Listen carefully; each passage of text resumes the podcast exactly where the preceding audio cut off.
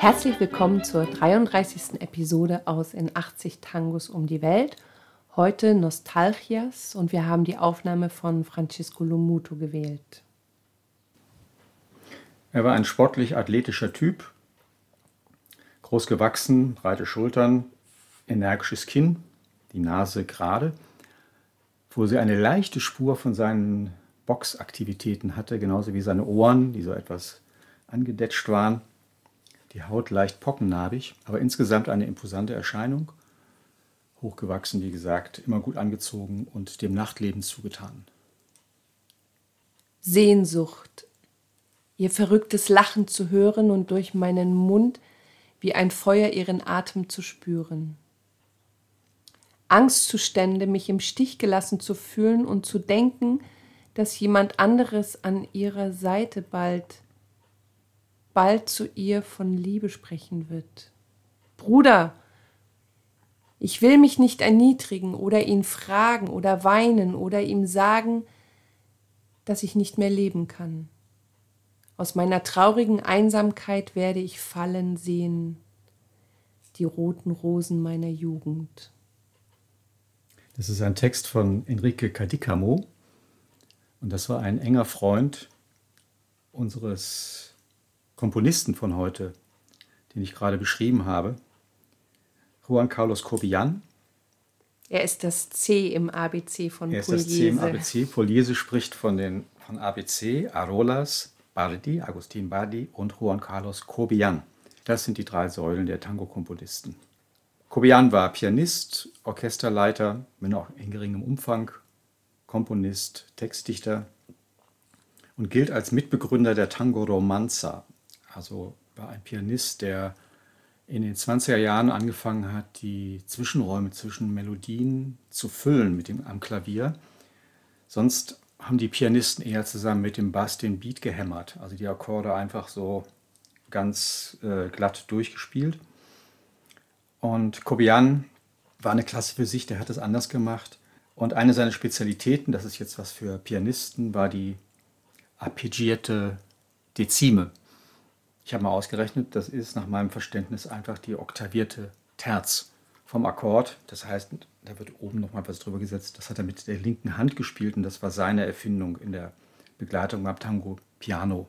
Okay, und wenn ihr jetzt auch genauso viel Bahnhof verstanden habt wie ich, dann könnt ihr Raimund gern anrufen und direkt fragen, was er damit meint. Das Stück, was wir heute besprechen, heißt Nostalgias. Das ist eigentlich das bekannteste Stück von Kobian hat er 1935 das erste Mal aufgeführt, hat es leider nie aufgenommen. Deswegen haben wir jetzt die Aufnahme von Francesco Lomuto genommen. Aber ganz viele andere bekannte Orchester haben es aufgenommen. Das Ding wurde Dutzende von Malen aufgenommen von unterschiedlichsten Orchestern weltweit und sowohl gesungen als auch instrumental. Die allererste Aufnahme hat Miguel Caló gemacht. Fünf Tage später folgte ihm auf den Fersen Lomuto und Carlo hat es so gefallen, dass er das äh, in den 40er Jahren nochmal aufgenommen hat mit einem anderen Sänger. Und es gibt von Sasson eine Instrumentalfassung, also Unmengen. Und es gibt eine wunderschöne Pianoaufnahme von Lucio De Mare. Und da würde ich jetzt gern einmal kurz reinhören.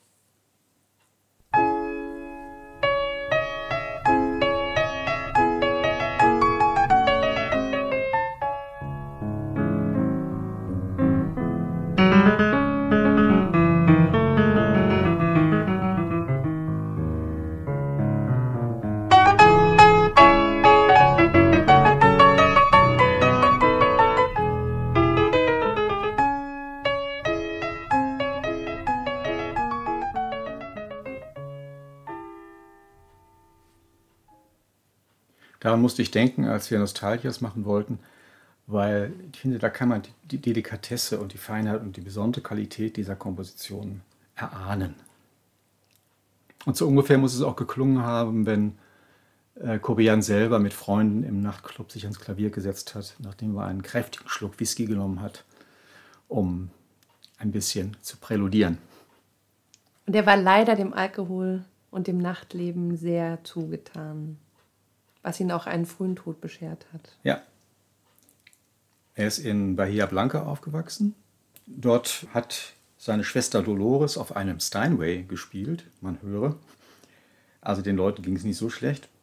Und dann kam er, weil Klavier war offensichtlich seine Leidenschaft, dann kam er aufs Konservatorium Antonio Williams. Das war eine Musikschule in Bahia Blanca und dort lernte er Carlos Di Sali kennen, einen auch lebenslangen Freund, der auch viel von ihm gelernt hat. Also dieses Füllen der Melodie, das ist auch ein Markenzeichen von Di Sali. Man kennt ja seine kreativen Einwürfe. Mit 15 hatte er sein Klavierlehrerdiplom.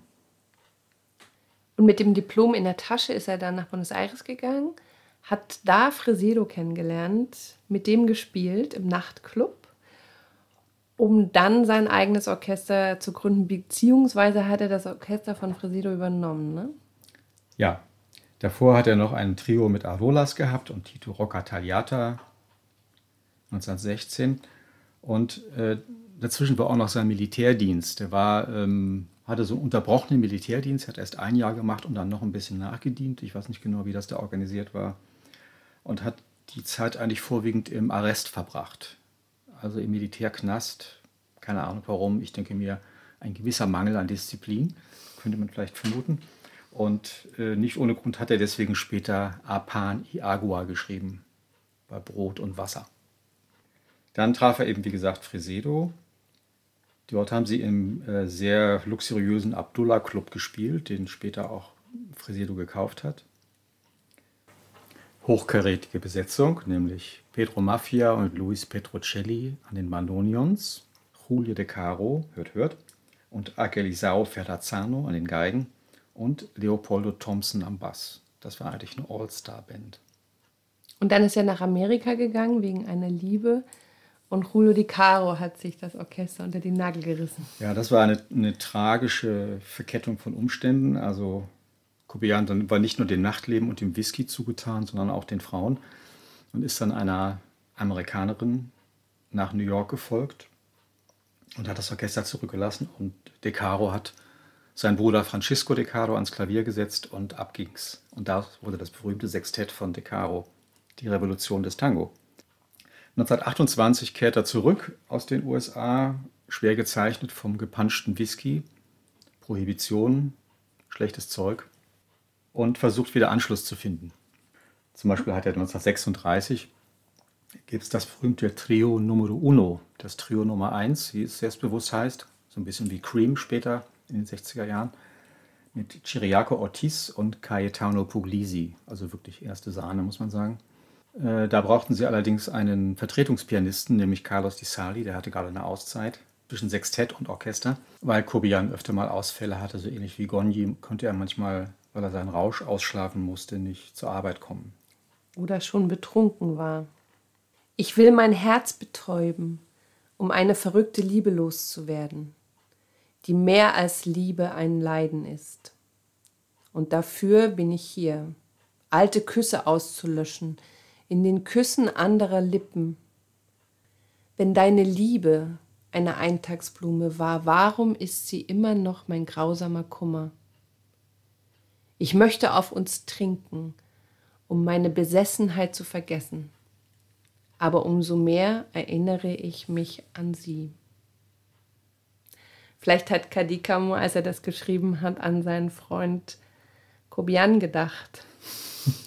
Vielleicht muss er auch so viel trinken, weil er so viele Lieben verloren hatte. Wir wissen es nicht. nicht. 1943 kommt er zurück nach Buenos Aires. Desolat mit Geldsorgen und Gesundheitsproblemen.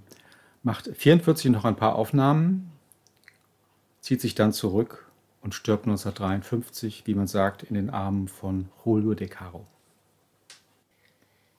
Das war unsere 33. Episode aus In 80 Tangos um die Welt.